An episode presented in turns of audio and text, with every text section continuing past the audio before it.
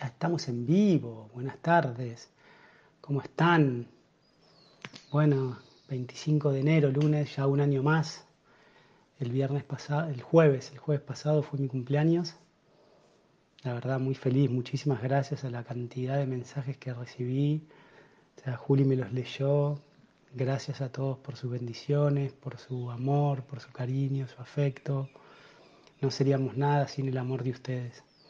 Así que muchas gracias. Em, hoy Juli no está cerca, no está conmigo cerca, pero está ahí, me dijo que se iba a estar conectando desde ahí, de, sus cosas que estaba haciendo. Así que bueno, te mando un saludo, Juli, mi amor, gracias por estar ahí. Em, entonces, bueno, espero que estés retransmitiendo ahí como vos sabés todo. Elizabeth Añasco nos manda manitos saludos. Fabiana Martina, hola Doc. Hola Fabiana, ¿cómo estás? Qué alegría leerte. Patsy Seitz, ahí fijo, como rulo estatua, bien ahí. Hola, hola Patsy, ¿cómo estás? Bueno, acá de a poco, a pesar del calor, yo tardé un poquito más porque me, di una duchita, mucho, mucho calor. Quería estar fresquito para este vivo, ¿no? Eh, Y bueno, hoy el tema que estuve meditando así en la semana, eh, después del libro, era hablar un poco de la ayurveda. ¿Qué nos puede aportar el ayurveda? ¿Cuáles son los beneficios de la ayurveda? Mucha gente eh, dice, ¿qué es el ayurveda? ¿Para qué sirve? ¿Es algo de la India? Así que hoy vamos a estar hablando de todo eso para que ustedes puedan discernir también ¿no? y contextualizar, digamos, las glorias de, la ayurveda y en qué nos puede ayudar en nuestra vida cotidiana. Eh, a ver si hay más mensajes, ya de medio más. Acá, había que scrollear. Carolina Jiménez, hola Nicasio, Juli, ¿cómo están? Qué lindo tenerlos nuevamente por acá. Feliz cumple, Doc. Gracias, Carolina. Luján Campos, hola, buenas tardes. Salí corriendo de pileta, acá estamos. Qué grande, si hoy está para estar en la pile, ¿eh? Viviana Zulijón, hola Doc. Vanessa Rodríguez, hola doctor, saludos para ustedes, bendiciones del campo. Gracias, del campo, qué lindo. Miriam Figueroa, buenas tardes siempre. Viviana Pac, hola, buenas tardes. Luján Campos, abrazo fuerte. Juli Nica de nuevo. Aurora, hola, buenas tardes. Bárbara Diorio, buenas tardes. Ya el público asiduo, a pesar del calor, digamos. Eh, así que bueno, sí, acá vamos a tratar de estar siempre, ¿eh? a pesar de las inclemencias, calor, frío. Es natural, en verano hace calor, bien, y en invierno hace frío. Recuerden que encima igual o sea, dijimos ya, ya terminó, digamos, la etapa ¿no? de lángana, ¿no? De, del sol, digamos, que deshidrata todo, y ahora empieza la etapa brímana, ¿no? la etapa de expansión de la luna, hasta el solsticio de invierno. Recuerden que ahora cada día los días se van acortando, entonces ya entramos, digamos, como en la fase donde la energía del sol es decreciente y aumenta la energía de la luna. Así que a pesar de este calor y demás, digamos, los días se van acortando y la luna toma cada vez más fuerza. Eso lo pueden buscar cuando hablamos de ritucharia, rutinas a lo largo de las estaciones. Ayurveda para mí es me mejoró el organismo 80%. Bueno, bien. Eh, entonces, bueno, la verdad que estamos ya entrando en la modalidad de los cursos, o sea, mucha reflexión. Estoy teniendo unas buenas ideas sobre la pedagogía, porque, hola Sarita, ¿cómo estás? Porque quiero hacer como un ashram virtual, o sea, quiero que las personas también que estudien Ayurveda, digamos, tengan una experiencia de la cosmovisión de la Ayurveda, ¿no? Entonces es, difícil, o no sé si difícil, pero un gran desafío, digamos, poder introducir de forma virtual eh, el Ayurveda y al mismo tiempo que tengan la cosmovisión. Así que estamos diseñando la pedagogía del curso, que ya pronto el contenido es increíble, el contenido está, y ahora estamos diseñando el marco pedagógico eh, con los objetivos y demás. Ahí está Valeria. Hola Valeria. Bueno, discúlpame la terminación abrupta de la consulta. Se, mm, o sea, quise saludarte y apreté un botón y corté la consulta. Jorgelina Liliana Casademunt, qué alegría, buenas tardes, Jorgelina, bueno, cuánta gente conocida. Eh, sí, la Ayurveda nos ayudó a todos, definitivamente por eso estamos acá Buenas tardes, Mónica Núñez, dice Valentina Ogalde, buenas tardes. Bueno, ahora voy a dejar Moni Cris, hola por horarios no puedo ver el vivo, pero no me pierdo ni uno, bendiciones, Mónica Sotile, Hare Krishna. Muy bien, Mónica, lo bueno de estas plataformas es que queda grabado. Queda grabado, así que eh, se lo pueden ver después.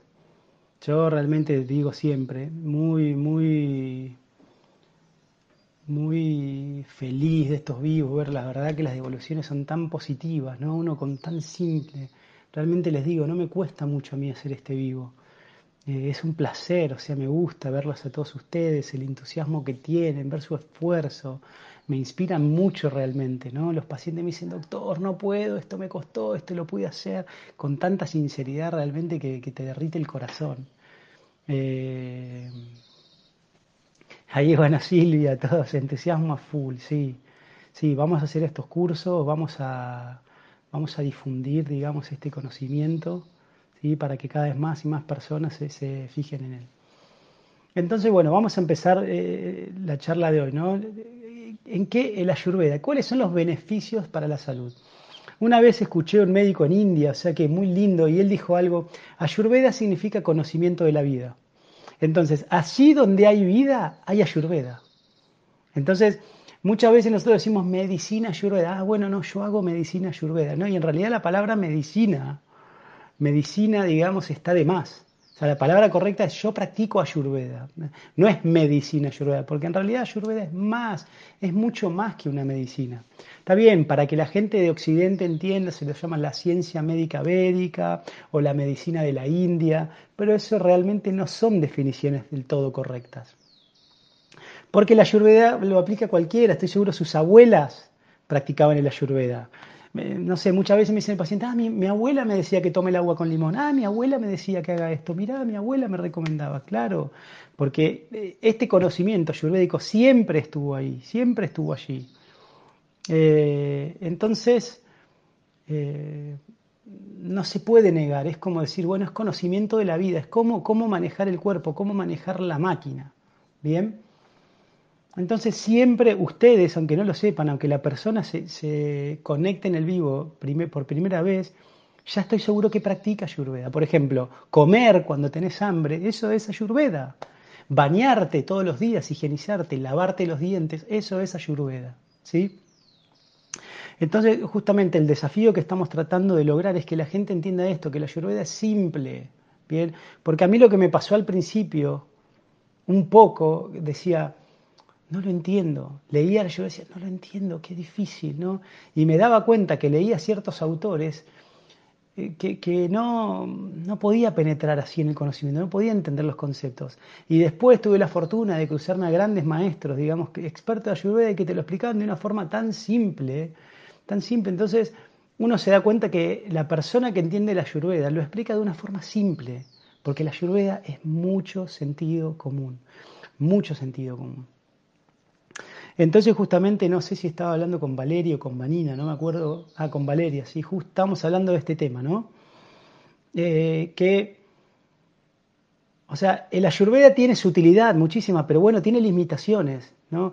Recuerden que cuando hablamos del ayurveda puro, la ancestral cultura védica, esta, esta paradigma, esta forma de vida era una forma de vida urbana, ¿sí?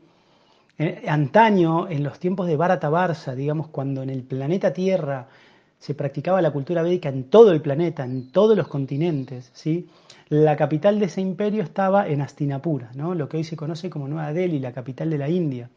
Por eso muchos asocian eh, el ayurveda eh, con la India, porque es como, como este conocimiento se vuelve más esotérico, eh, se vuelve más esotérico, en el último lugar, digamos, donde va a desaparecer, es allí, digamos, en el... en donde es la capital. Siempre pongo el ejemplo con el tango, de la misma manera que, no sé, si el tango un día empieza a desaparecer, en el último lugar que va a desaparecer es en San Telmo. Pero no es que el, tango solamente de San Telmo, ¿no? un barrio de Buenos Aires muy cargado de tango, sino que el tango, digamos, tiene que ver con todo el Río de la Plata, con toda la cultura del Río de la Plata, es mucho más amplio. De la misma manera, el ayurveda era en todo el planeta. Entonces, cuando la cultura védica se practicaba en el planeta, o sea, era una cosmovisión rural. No existían grandes ciudades como ahora. Lo que existían eran núcleos urbanos, digamos, con toda la parte administrativa, donde estaba toda, toda, toda la administración y toda la parte, digamos, eh, gubernamental, estatal, pero las personas vivían en pequeños parajes, en comunidades, en pequeñas aldeas con un solo camino, de entrada y de salida, bien simple.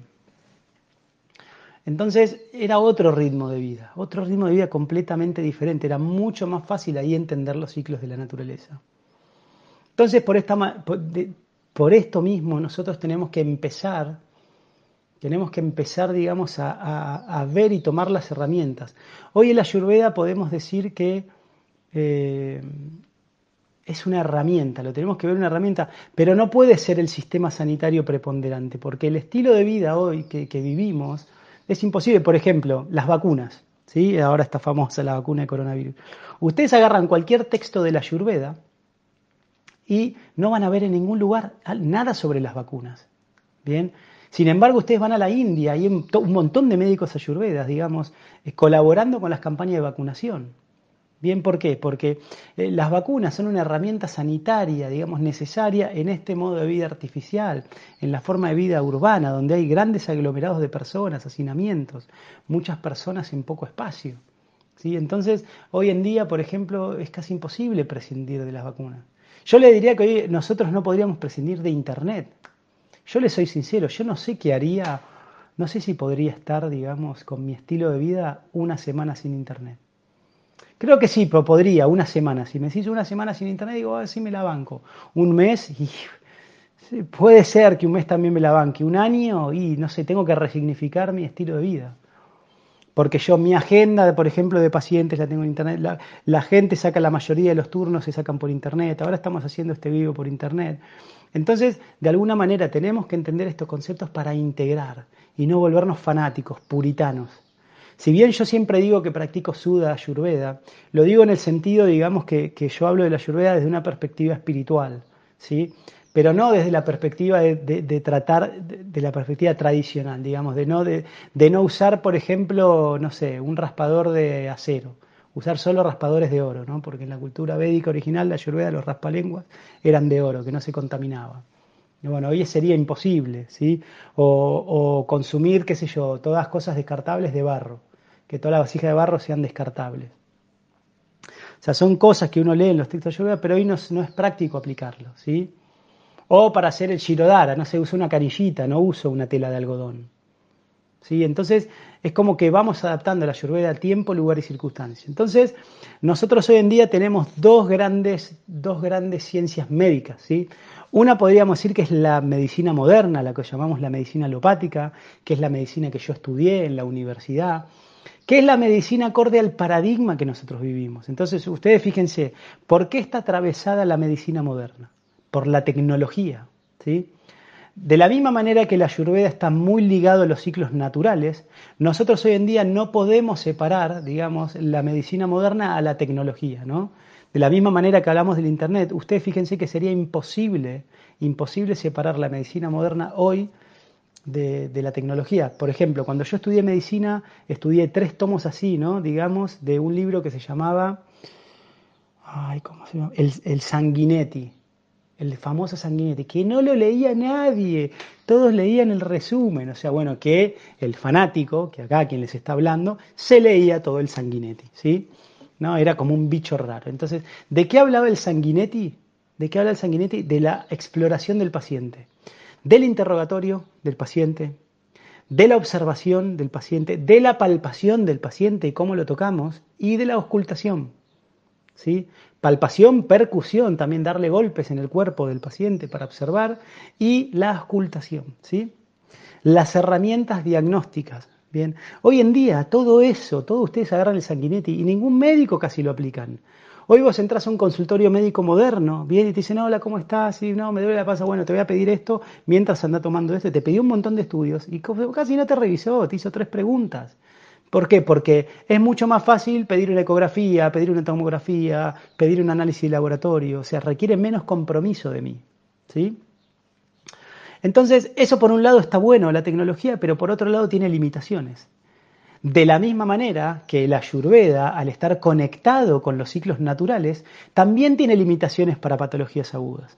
Entonces yo siempre pongo como una, grande, como una gran dicotomía, como un algoritmo. ¿no? Entonces ustedes tienen que elegir, decir, bueno, para todo lo que es, para todo lo que es eh, estilo de vida, para todo lo que es cuidado de la salud, nutrición, estilo de vida, eh, problemas emocionales, relaciones afectivas, su práctica espiritual, el ayurveda es la medicina de primera.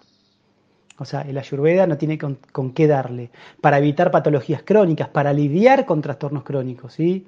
Para, para transmutar hábitos de vida ¿sí? nocivos. El ayurveda es supremo. ¿sí? No hay nada mejor a eso. Bien. Ahora, ¿pero qué pasa, por ejemplo, si tenemos una neumonía? Si tenemos una apendicitis, si nos atropella un auto, si, si tenemos, digamos, eh, no sé, una patología que requiere una, una intervención inmediata. Entonces ahí el ayurveda hace un poquito de agua, porque el ayurveda se desapega y bueno, esta persona, esta enfermedad la conozco, no la puedo tratar, esta persona va a dejar el cuerpo. Literalmente uno lee los textos clásicos y a veces los médicos decían, esta persona no la puedo curar. Y ya se la preparaba para morir, básicamente, para dejar el cuerpo. ¿No? ¿Qué pasa? Vos ahora, por ejemplo, no sé, la Ayurveda en ese entonces, ponele que te pisó un caballo, ¿no? Iban y llamaban al médico y una persona lo, lo pisó un caballo y tenía una fractura de cráneo. Una fractura de cráneo con un hematoma subdural, una hemorragia intracraneal. Iba al baile y decía, no puedo hacer nada por esta persona. Y por ahí le cantaba unos mantras y hacía una ceremonia para que la persona muera en paz. Porque esa literalmente era la visión de la Ayurveda. No somos el cuerpo, el cuerpo no es tan importante. Bueno, llegó tu hora. Y había otra cosmovisión. Hoy en día la medicina moderna viene y te saca literalmente de las garras de la muerte. Lo hemos visto, me pasó a mí, mi propia historia personal. Yo a los 11 años tuve un accidente de tránsito, ¿no? Ya muchos conocen mi historia, donde murió mi padre, mis hermanos. Y yo, o sea, y en el otro auto había un matrimonio con una nena, seis muertos en ese accidente. Mi padre, mi hermana más grande, mi hermano más chico, el matrimonio que iba el otro auto y una nena. Los únicos sobrevivientes, mi madre y yo. Mi mabeo con el cinturón, se fracturaron 12 costillas, tórax inestable, bueno, se salvó. Yo salí despedido, choqué con la guantera, me abrí toda la cabeza y me fracturé el fémur. Me agarraron en el hospital de Maipú, me suturaron así y me estabilizaron la pierna y me pararon la, hemorragia que tenía. Tenía cortes por todos lados, hice dos paros cardíacos, estuve tres días en terapia intensiva. Y que gracias a la medicina moderna me sacaron literalmente de las garras de la muerte. O sea, de hecho todo el mundo pensaba que yo iba a dejar el cuerpo, que yo iba a morir y no mi hermano, porque yo externamente estaba todo lastimado. Bien, entonces, fíjense, obviamente uno ahora después lo entiende, la ley del karma y todo eso, bien, pero justamente la medicina moderna se interfiere con el karma mal, tuerce nuestro destino. Por eso hay muchas personas, muchas personas, eh, o sea, muchas personas literalmente volvemos a nacer y tomamos esa misericordia decir, bueno, yo acá estoy viviendo gratis y prestado, tengo que entregar mi vida al servicio. ¿Sí? Entonces, bueno, gracias a esa tecnología y esa capacidad de la medicina moderna, yo hoy puedo estar hablando con ustedes. Y a muchos de ustedes les pasó lo mismo. Entonces, ustedes tienen que aprender a discernir. Tienen que aprender a discernir. Por ejemplo, si ustedes tienen, qué sé yo, un cáncer de mama, ¿bien? que es un cáncer que a veces con una cuadrantectomía y una quimio suave, o sea, y una radioterapia ya te lo curás. Eso es mucho más práctico decir, no, voy a hacer un montón de, cuestiones naturales y puede ser que después, digamos, te, tome todo el cáncer, digamos, el, cuerpo y no, puedas, y no puedas seguir adelante, ¿bien? Y estés sufriendo. Entonces, hay que entender tiempo, lugar y circunstancias. Tenemos que aprender a indagar. Afortunadamente, afortunadamente salió una ley que se llama la ley de la autonomía de la voluntad, que está junto con la ley del consentimiento informado, eh, donde una persona puede decidir si hacer un tratamiento o no. Y eso es muy bueno, porque eso nos pone la responsabilidad donde tiene que estar, que es en las manos de cada uno de nosotros. Bien. Entonces, si tengo una patología aguda, no, no teman en hacer un tratamiento médico, alópata. No, no, no, o sea, no fuercen, no fuercen, o sea, entiendan en qué paradigma, en qué contexto estamos viviendo, entiendan dónde estamos parados, ¿sí? Entonces nosotros tenemos que tratar de integrar el ayurveda en la sociedad y en el contexto que eh, vivimos, porque no podemos cambiar el contexto. Nadie de nosotros puede cambiar nuestro contexto. A mí no me, me, gustaría que ya no haya una pandemia. Esto es mucho sufrimiento, veo mucho sufrimiento, cómo la vida se complica por todos lados, tanta manipulación, ¿no? Este famoso río revuelto ganancia de pescadores. Pero bueno, no puedo torcer ese contexto. Lo que sí puedo hacer es decidir qué actitud tomo en el contexto. Y ahí es donde la ayurveda nos da un montón de herramientas, ¿no? Entonces, la medicina moderna para resolver las cosas del momento, para resolver la urgencia, para resolver el trauma, para resolver lo que es quirúrgico, ¿sí? Para resolver, digamos, eh, cuestiones, eso, traumatológicas, cuestiones eh, de biodinámica, ¿sí? Ahora, pero para el estilo de vida, para ver cómo alimentarme, cómo tratar ciertos trastornos leves o moderados, ¿sí? Cómo, cómo gestionar mi energía, cómo gestionar mi tiempo, eso el ayurveda no tiene igual. Es increíble, entonces nosotros tenemos que integrar todos los dos. Entonces por eso la ayurveda es tan relevante en estos momentos, donde, donde los recursos escasean, donde todo cada vez es más caro. O sea, cada vez menos personas pueden, pueden acceder a una atención médica de calidad. ¿Por qué? Porque está cada vez más ligada a la tecnología y por lo tanto entonces se encarece, es costosísima. Los estados gastan miles de millones de dólares en salud y no alcanza y hay déficit. ¿Por qué? Porque estamos acostumbrados a no hacer nada por nuestra salud, a dejar el ayurveda de lado y creer que toda la medicina moderna me va a resolver todos los trastornos de salud. Y no, es una falacia. Es una falacia. No voy a dar nombres, pero, o sea, Tuve contacto, digamos, eh, el otro día hablé con una persona, con un médico, un querido colega que lo aprecio muchísimo, lo aprecio muchísimo, y, él está en un cargo muy jerárquico en la provincia de gestión, así, muy... Está en toda la gestión de salud a nivel provincial, ¿no? estatal y gubernamental. Y no me contaba lo difícil que imagínense estar ahí, ¿no? En la cocina, después de todo, imagínense estar en la salud estatal o sea, es un lugar de mucha tensión, de mucho, mucha exposición pública, ¿no? Entonces, un lugar terrible, me dice, este, este, año fue terrible, he tenido años más fáciles, sufrí muchísimo. Y yo le digo, ¿sabes lo que lamento? Le digo, fulano de tal, le digo, ¿cómo no aprovecharon? ¿Cómo no aprovecharon para hacer promoción de salud, para empezar a hablar de actividad física, de, de nutrición? ¿Cómo no lo aprovecharon? Y él me respondió, no, ¿cómo que no? Hicimos un montón de cosas en ese sentido.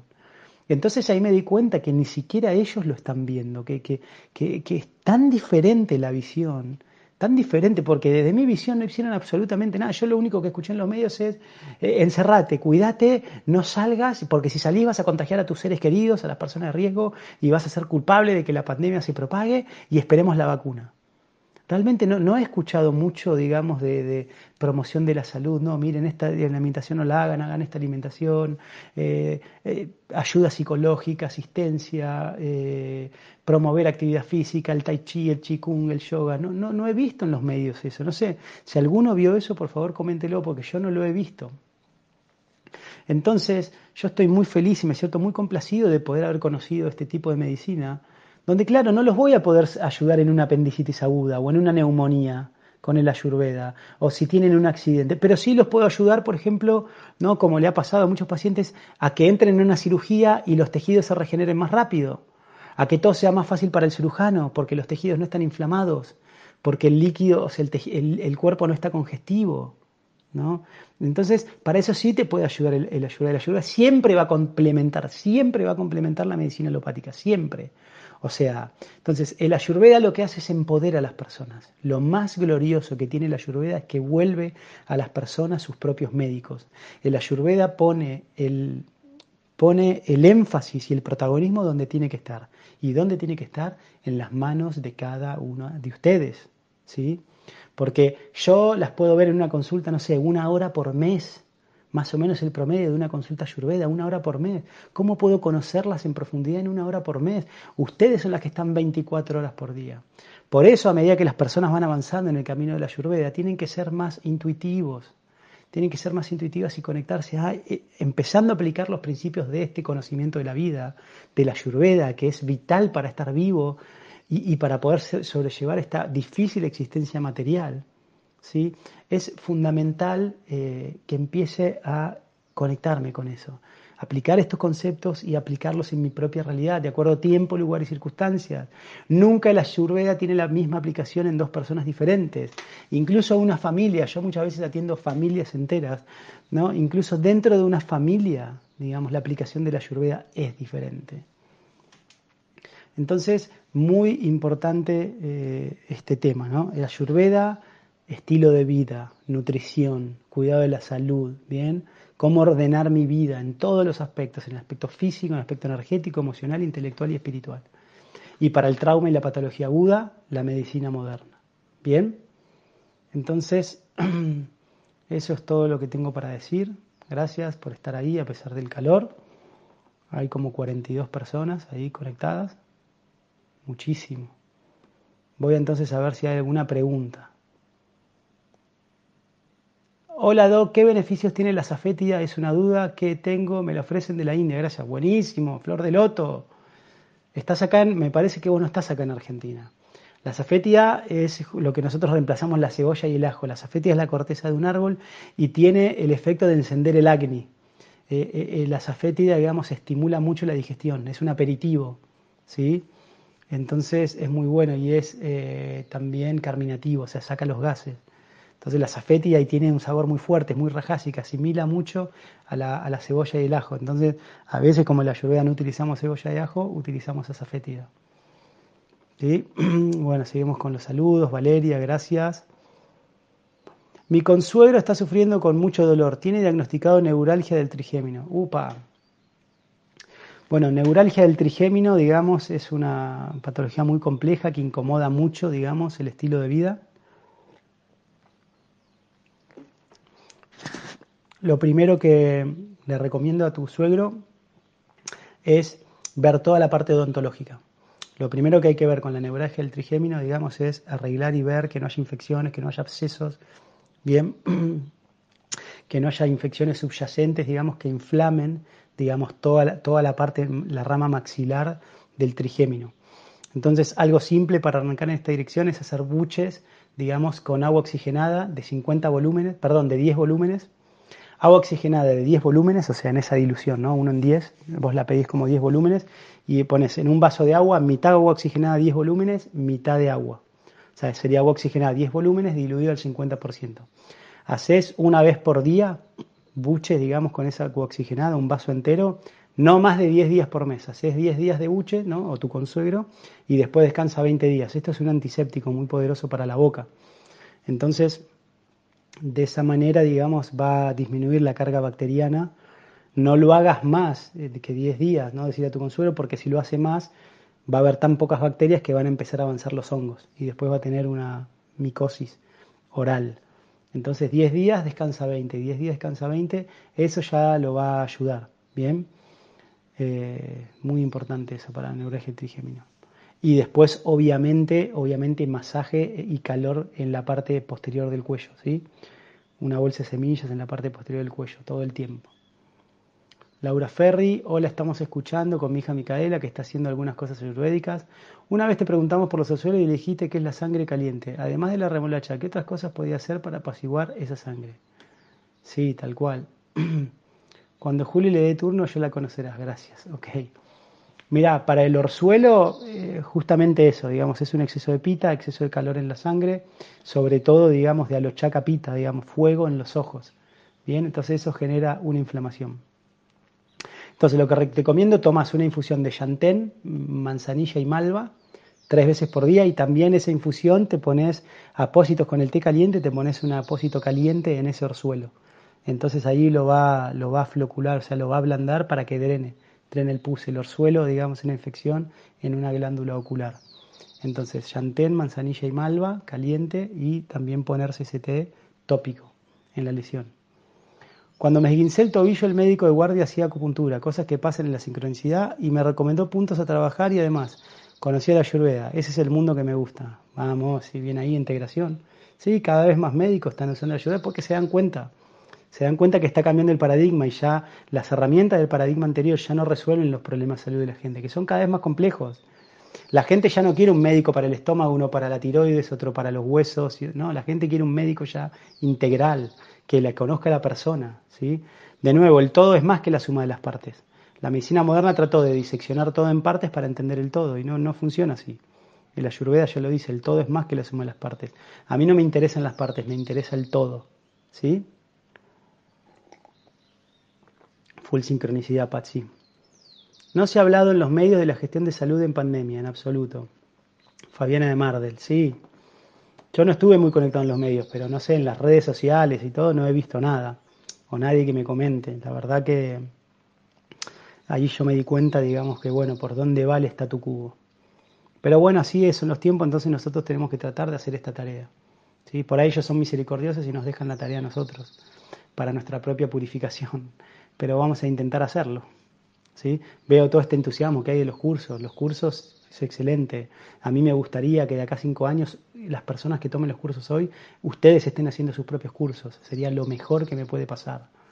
Digamos, verlos ustedes difundiendo este conocimiento en las escuelas, en el barrio, en sus lugares de trabajo. Excelente. El ayurveda tiene que estar en el barrio, ahí con la gente. Eso tiene que ser la onda. ¿Qué me puedo poner para ayudar a desinflamar un edema óseo en el tobillo? Astrágalo. Lo mejor ahí que estás con la acupuntura son las, ventosas. No hay nada mejor que para desinflamar un, hematoma, un edema en el hueso, digamos que las ventosas. Eso es lo ideal. Después te puedes poner cualquier crema con árnica, ¿sí? Eh, o el aceite medicado con clavo de olor. Eso, pero las ventosas es lo que más rápido te va a hacer. Eh, te va a hacer. Soy de Chile, dice Flor de Loto, soy de Chile. Néctar, qué bueno que tiene Chile, tiene una zafetía, es muy buena la zafetía. Si podés mandar para acá, Flor de Loto, te agradecemos. Eh, Valeria, es un placer escucharte, dice Cariño Guina, gracias Nicasio y Julio por este tiempo, gracias a ustedes, vamos por los cursos. Gracias a vos, desde el principio me ayudaste con tu saber y me diste herramientas para enfrentar mis tristezas, gracias por siempre. Silvia, gracias a vos, por vos estoy en la Escuela Superior de Medicina, te agradezco tanto, todo es mutuo, todo vuelve. La verdad que agradecerte tanto por esa ayuda que me diste en ese momento. Así que bueno, agradecido. Vicky Benítez, hola Nicasio, estoy cumpliendo los cuatro pilares, sin embargo siento algo de ardor al terminar de fecar, es más blanda. ¿Puede estar faltando algún tipo de condimento? No, te diría que está sobrando. Está sobrando, Vicky. Si hay ardor, hay mucho fuego, ¿sí? Entonces bajar un poquito el fuego. Está sobrando condimento más que faltar. Mirtusu, hola Nicasio, ¿qué puedo hacer con una cistitis recurrente tanto en el momento agudo como para prevenir su aparición? Gracias. Limpiar los intestinos Limpiar los intestinos a full. Fruta a la mañana, ensalada al mediodía, jugos de zanahoria, manzana verde y perejil. ¿sí? Para la cistitis, frotaciones con paños helados en el bajo vientre. Un minuto frío, dos minutos calor. Un minuto frío, dos minutos calor bien, y tenés que comer esos frutas a la mañana, ensaladas a medio, limpiar los intestinos, porque la cititis recurrente es la colonización, está en el intestino lleno de bacterias, entonces se genera toda una fiebre hipogástrica ahí abajo, entonces de repente ven la vejiga y hay nada, es como que vos estés en una playa llena de gente, imagínense hoy o ayer, un día plagado de calor, y ustedes están así como tranquilitos, llenos de gente, todo atiborrado de gente, ¿no? Y, de repente miran al, lado y ven una playa vacía, y van a decir, me voy allá tranquilo, a la playa vacía. Entonces, esas son las bacterias. Están llenas de ahí, pero después ven que hay calorcito en la vejiga y dicen, no, vamos para la vejiga que no hay nadie. Entonces tienen como un ecosistema propicio, por eso hay que sacar la fiebre de ahí, ¿sí? Entonces, eh, y en el momento agudo, en el momento agudo, eh, lo mejor es una infusión que tenga uva ursi, cola de caballo, ¿sí? Y ortiga. Esa combinación te va a ayudar, pero ya si tenés fiebre o mucho dolor, es bueno tomar antibióticos, ¿no? Lo que estábamos diciendo hoy. Si es leve una cistitis que solamente tenés una pequeña molestia debajo, o sea, sí, con uva después jugos de arántano, eh, es muy bueno, jugo de pera, jugo de sandía, también son muy buenas para la cistitis. Todo lo que fuerza y diuresis te va a ayudar a barrer. Eh, pero para la parte aguda depende mucho, te tendría que ver personalmente. Lo más seguro es tomar antibióticos. No la ciprofloxacina, digamos, porque puede traer problemas en los tendones. ¿sí? pero otro esquema, las quinolonas ya se están dejando de usar en, infecciones urinarias. Gastón Domínguez, hola Nicasio. Estoy leyendo el libro de Ayurveda que llevé el otro día, es muy claro, a pesar de que es un resumen. Te consulto. ¿El ajo y la cebolla son consideradas medicina y, no alimento? Exactamente. ¿Qué curan? ¿Para qué se pueden usar? O sea, el ajo y la cebolla se utilizan como medicina porque se consumen en momentos puntuales. ¿sí? ¿Qué significa esto? Que si yo las consumo todos los días, me irrita el sistema nervioso central y me debilita el sistema inmune. Entonces no la uso, digamos, como... No la uso, no la, no la uso todos los días. Me da risa cómo termina el mensaje. ¿Qué curan? ¿Para qué se pueden usar? Y dice, abrazos, tenemos asuntos pendientes. Sí, sí, en el buen sentido tenemos asuntos pendientes. Tenés que pasar a buscar el aceite y tenemos que empezar con ese libro. Gastón Domínguez es un estudiante, creo que ya es licenciado en letras. No sé si es estudiante o ya te recibiste, Gas pero tiene mucha facilidad para la escritura, trabajó muchos años en librerías, eh, escribió, él tiene su propio libro de poesías, muy bueno. Eh, uy, no lo tengo acá a mano, pero para que voy a pasar el chivo de Gastón. A ver, un segundito ahí.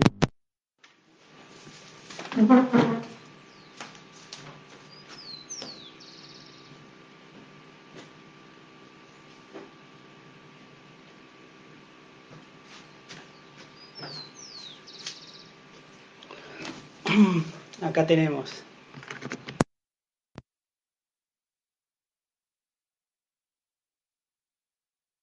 libro poesías que al mismo tiempo es una historia. Bien, he leído una partecita, pero ya lo voy a agarrar. O sea, esto es como fue un ensayo en un curso, un taller que él dio de, poesía con, ¿cómo se llama? Eh, Santiago, el hermano de Santiago, que es poeta, digamos, muy conocido. con M es el apellido, ahora se me fue. Entonces, ¿para qué uso el ajo y la cebolla? Es un antibiótico antiparasitario natural. Por ejemplo, vos tenés una otitis media en un nene, le pones ajo con gui, listo, al toque te la cura. Tenés, por ejemplo, no sé, una congestión pulmonar, te tomás un jarabe cebolla, tenés tos y listo, y te la cura. O sea, el ajo y la cebolla son muy secantes entonces, y, y calientes. Entonces, todas las patologías generadas por frío y humedad, el ajo y la cebolla las van a ayudar. ¿Bien? Carolina, bueno, espero que se entienda, Gastón. Carolina Jiménez dice, ¿podrías hablar por favor de los beneficios de los jugos, de por qué tomarlo solo el líquido o no? O sea, cuando, cuando yo, vos te referís por qué cuelo los jugos, Carolina, o sea, yo cuelo los jugos porque si yo hago un licuado y lo consumo con toda la pulpa, ahí estoy teniendo un efecto capa. Tengo entonces, cuando yo lo cuelo, le saco el capa, entonces, eh, o sea, potencio el bata y el pita. Entonces, yo generalmente con los jugos quiero una energía depurativa y a veces un poco tónica. ¿Sí? Entonces, eh, digamos que al colar el jugo, al colar el jugo yo concentro las partes depurativas, entonces tiene un efecto más bata, más depurativo, ¿sí? Y un poquito, y un poquito de eh, fuego. Bien, por eso ese es el beneficio de los jugos. Y los jugos tienen muchos beneficios, sobre todo un efecto bata y pita, ¿sí? Eh, tenemos todo un taller de jugos, lo vamos a incluir en el curso de cocina, nutrición y cocina, nutrición y alimentación ayurveda. Todo el apartado de jugos, Carolina. Vicky Benítez, para mi cuñada tiene el oído tapado luego de estar en la pileta. ¿Qué le puedo recomendar? Y puede ser que lo tenga tapado por agua, un tapón de agua. Bien. Así que yo le diría que se ponga así de, de lado, del oído tapado, no sé, media hora, que se quede así. Y si es de agua va a caer Bien, después ya si tiene dolor, aparte del tapón, eso que dije del gui con ajo, eso la va a ayudar si tiene una infección, una otitis externa. Bien. Slater Tello Fernández, saludo Madre Julia y Doctor Nicasio, me entusiasma mucho escucharlos. ¿Qué opina la ayurveda de las enfermedades que realiza el chamanismo oscuro? No sé, también lo llaman brujería. ¿Cómo puede protegerse uno de ese tipo de ataques? Ya que ocurre algo sospechoso, que ni los médicos pueden detectar alguna falla en el lugar de las dolencias. ¿Y qué opinas sobre la ayahuasca? Muchas gracias, Hare Krishna. Bueno, efectivamente, o sea, se dice que los médicos ayurvedas son como brujos blancos, ¿no? Pero naturalmente existe todo eso. Eso es la envidia simplemente, no es el mal de ojos, ¿sí? El chamanismo, bueno, el chamanismo, por ejemplo, yo viví seis meses en Rucachoroy y ellos decían que tienen una enfermedad la envidia. Cuando uno vive en la comunidad, cuando uno destaca sobre los demás, y va a despertar envidia, esa persona se enfermaba. ¿Por qué? Porque la gente codiciaba lo otro. Entonces hay que trabajar, hay que ser muy cuidadoso con eso. Esto, todo, la energía sutil, esto ya hemos hablado. ¿no? Entonces el chamanismo trabaja mucho con el cuerpo pránico y el cuerpo mental, emocional, más en el cuerpo sutil. Entonces allí podemos nosotros tener efecto, digamos, en las otras personas. Lo más conocido en Occidente es la hipnosis. De la misma manera que la hipnosis tiene un efecto en la mente no consciente, bueno, vos también podés sembrar algo negativo para hacer un daño a las personas. ¿Sí? Entonces, claro que eso existe. Pero cuando uno está fuerte espiritualmente, cuando uno tiene potencia espiritual, desactiva todas las brujerías, todas las maldiciones, todo se cae, ¿no? Se vuelve inmune a eso. Uno puede meterse en el mismísimo infierno que no, no lo toca, no se ve afectado cuando uno tiene mucha fuerza espiritual, ¿sí? ¿Y qué opinas sobre la ayahuasca? Las plantas sagradas son un medio, digamos, para sanar a nivel emocional. O sea, el ayurveda utiliza más la meditación y la introspección, para lograr esa observación. Introspección, diana, diana, di introspección, guiana, conocer, conocer a través de la introspección. Entonces, así como los pueblos originarios, sobre todo los pueblos amazónicos, usaban la ayahuasca, digamos, que es una planta que altera, son dos plantas en realidad, la mezcla de dos plantas la ayahuasca, ¿no?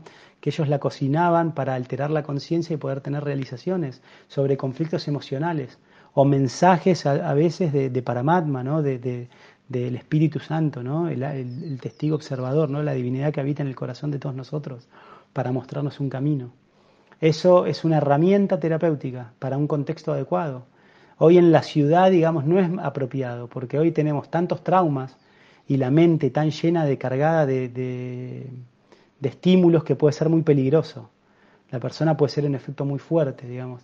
Las personas, los pueblos originarios que usaban la ayahuasca tenían una mente muy simple, no veían Instagram, Twitter, Facebook, o sea, todo el tiempo estando series en Netflix, o sea, la mente súper estimulada. Imagínense, vivían así, de día se levantaban en la selva, cazaban un poquito un monito, cocinaban, en ciertas fechas hacían rituales, se celebraban, se divertían y a la noche se iban a dormir. Nada más, más que la música, que los animales de la selva y sus compañeros de comunidad, ellos no veían. Entonces, por eso tiempo, lugar y circunstancias nosotros, ¿no? Usted ahí es Taylor que me dice Hare Krishna, que conoce el Maha Mantra. El Maha Mantra es la mejor medicina de todas. Purifica el corazón y te puede mostrar cualquier cosa. Ese mantra es muy poderoso. A mí me cambió la vida literalmente. Yo ya hace 17 años que canto dos horas todos los días el Maha Mantra Hare Krishna. Y a mí, ¿qué puedo decir? Para mí es la mejor medicina. Pero bueno, diferentes personas, diferentes medicinas. ¿Con qué desequilibrio tiene que ver la alteración del esmalte de los dientes? Es como que se me ha salido un pedacito del esmalte, gracias. El efecto en sí de la alteración del esmalte es un efecto del doya capa, pero puede ser la causa agniar, digamos, puede ser bata o pita, puede ser un trastorno de bata o pita el origen, pero el efecto, esa alteración del esmalte es un efecto de capa, pero el origen puede ser diverso. Me encanta la cristaloterapia, sí, muy bueno. Las gemas, los cristales, muy bien. Sutil, las gemas tienen una vibración. Quiero hacer el curso, bueno, pronto ya vienen los cursos. ¿Cómo se prepara el aceite medicado con clavo? Bien, eso lo vamos a describir todo eso en el curso a full, pero básicamente vos tenés que hacer una decocción, depende cuánto quieras hacer. Generalmente se usan 25 eh, gramos de clavo de olor por medio litro de aceite. Hay que ir viendo después la proporción, pero ponerle que va a ser medio litro, 25 gramos de clavo de olor por medio litro de aceite. Entonces, ¿qué pasa? Como vas a usar medio litro de aceite, agarras un litro de agua y pones 25 gramos de clavo de olor. Y lo pones a hervir y haces una decocción hasta que se diluya la mitad. O sea, hasta que ese litro de agua se evaporó y quedó medio litro de agua. Te va a quedar reconcentrado. Lo colás, sacás todo el clavo porque ahí tenés todo el concentrado en esa decocción de clavo de olor. Y después pones medio litro de aceite, lo tirás en esa decocción, en ese líquido de clavo olor y lo pones a hervir hasta que se evapore todo el líquido y después te queda todo el aceite medicado. ¿Cómo te das cuenta que ya no hay líquido? Porque vos mojás un algodón y lo prendés y prende limpio, no, crepita. Si crepita es que todavía tiene agua. ¿sí? Esa es una forma bien simple de medicar. Después vamos a ver otras formas más detalladas, pero no lo puedo explicar en el vivo, es más complejo. Pero con eso ya tendrías que poder hacerlo para vos. Hola, ¿qué recomiendas para el estrés? Haribol. Cantar Hare Krishna, Haribol significa canta los nombres del Señor. Para el estrés recomiendo vida espiritual y un estilo de vida ordenado. La opulencia material sigue a la opulencia espiritual. Si ustedes empiezan a hacer vida espiritual van a tener abundancia por todos lados. Se va a solucionar su economía, se va a solucionar sus relaciones, se van a solucionar sus emociones. Todo se va a expandir de ahí. Entonces lo mejor para el estrés es, ya le basta a cada, uno, a cada uno su fan. No te preocupes por qué vas a comer y qué vas a dormir. Mira las aves en el cielo, ellos no guardan en graneros, sin embargo Dios las alimenta. Mira los lirios en el campo, ni siquiera el rey Salomón podía vestir con tanta opulencia. Pues hombres necios, entonces, ¿cómo es que dice? Si a las aves en el cielo el Señor las sí las alimentan, y si, a, los lirios del campo, que hoy visten tan opulentos, pero mañana son quemados en la hoguera, el Señor les provee de todo lo que, de todo lo que tienen, o sea, ¿cómo, no, cómo, ¿cómo el Señor les dará lo que ustedes necesitan? Preocúpense por el reino de los cielos y el resto les será dado por añadidura. No se preocupen por el mañana, pues ya le basta cada día su afán. Eso está en el Evangelio de Mateo, capítulo 16. ¿Sí? Que Jesucristo dice de sobre, sobre la providencia, ¿no? Entonces ya tenemos un destino, ya tenemos la riqueza que vamos a recibir. ¿Sí? La opulencia, la belleza, las relaciones que vamos a tener. Simplemente, ¿qué tiene que hacer el hijo para cobrar la herencia? Mantenerse como hijo. Bien, entonces vida espiritual va a resolver todo lo demás. ¿Qué alimentos recomienda la ayurveda para el siguiente día después del ayuno estricto? Ya que la garganta me arde y no puedo pasar los alimentos. Eh, frutas y verduras, bien suave. No me recibí todavía, pronto lo vas a hacer, Gastón. Eh, ¿Me recordás el dato del proveedor de aceite de girasol de Vidal o lo consigo en Sama? Gracias. Sí, podés pasar en Sama, podés pasar en Sama, si no, eh, Manuel. Me va a matar, si, no sé si dar el coso acá porque Manuel es re, es re simple, se llama Manuel, pero no sé si le va a gustar que dé el dato acá, ¿viste? Porque él es así, es como muy simple, es increíble ese aceite. Eh, Después cualquier cosa que recordame y te lo paso ahí por privado, Sil. Y así no lo atosigan por ahí con mensajes y demás a Manuel, porque después me va a retar. Y si no, lo puedes pasar a buscar por Sama, el aceite también. Gastón se ríe, me dice, es un hermoso, que seguro que le pasé el chico su libro. Vamos, aguante ese libro, gas. Ya va a salir el nuestro. Hay una depuración que se hace con muchos, muchos ajos macerados en alcohol de cereal, creo que de unos monjes tibetanos. ¿Qué onda? ¿Se puede hacer para depurar o son mejores los jugos? Los jugos son mucho más bondadosos, eso es una bomba, es un bramastra. Puede ser, pero para patologías severas, de unos monjes tibetanos que no tenían antibióticos, tomografías y demás en ese tiempo. Hoy en día un tipo de medicina así casi no la usarías. Yo antes de usar eso, que es repotente, tomo un antibiótico. O sea que el ajo y la cebolla no debe usarse de manera recurrente. Claro, no comer, no comer eso. Se usa en casos puntuales como medicina. ¿Qué recomendás para el colesterol alto? Me alimento base en grasas, pero no sé, del colesterol bueno es alto también. Lo más importante primero para bajar el colesterol es bajar el estrés. ¿Y qué significa bajar el estrés? Empezar el día tranquila. Si uno se levanta y arranca el palo, eso eleva el cortisol. El cortisol, que es la hormona del estrés, tiene como núcleo químico el colesterol. Entonces el cuerpo tiene que generar colesterol para que tenga materia prima para producir cortisol. Entonces, a la mañana, la primera media hora que te levantás, Pachi, suave, haces cosas que solo te den placer. ¿Sí? No sé, meditas, caminas, haces algo que te dé bienestar. Eso solo ya te va a empezar a disminuir el colesterol. Después tenés que comer una buena cantidad de grasas saludables, semillas, frutos secos, palta, aceites vegetales, primera prensa en frío y condimentar bien la comida para estimular, para estimular el hígado páncreas. Y en ayunas puedes tomar una cucharada sopera de aceite de oliva y jugo de limón para generar una hipersecreción biliar. Eso te va a mejorar el colesterol. Mil gracias, Nicasio. ¿Se le puede poner cebolla y ajo a algunas comidas o es mejor directamente no usarlas y dejarlo solo como... Mejor usarlo solo como medicina, pero de nuevo, diferentes personas en diferentes niveles. ¿sí? Entonces, algunos pueden ir gradualmente dejándolo. Eso es cada uno. Yo no como cebolla y ajo hace un montón. Bueno, a veces tengo que reconocer que Juli, cuando hace un pastel de papas con lentejas, todo me pone un poquito de cebolla. Y como un poco a veces. Pero es muy fuerte para mí ya. Eh, hagan lo que puedan, eso es muy personal. La ayurveda estrictamente dice, no, cebolla de ajo no. Pero bueno, si estás apegadito a la cebolla de ajo, decís día por medio. Ahí ya es la mitad de la cebolla de ajo. Y después cada dos días y de a poco lo van bajando. Gracias Nicasio, que vengan los cursos, por favor, jaja, manda mensaje al celu preguntando por juguera o extractora, a ver qué me recomendás, cuando pueda siempre decir.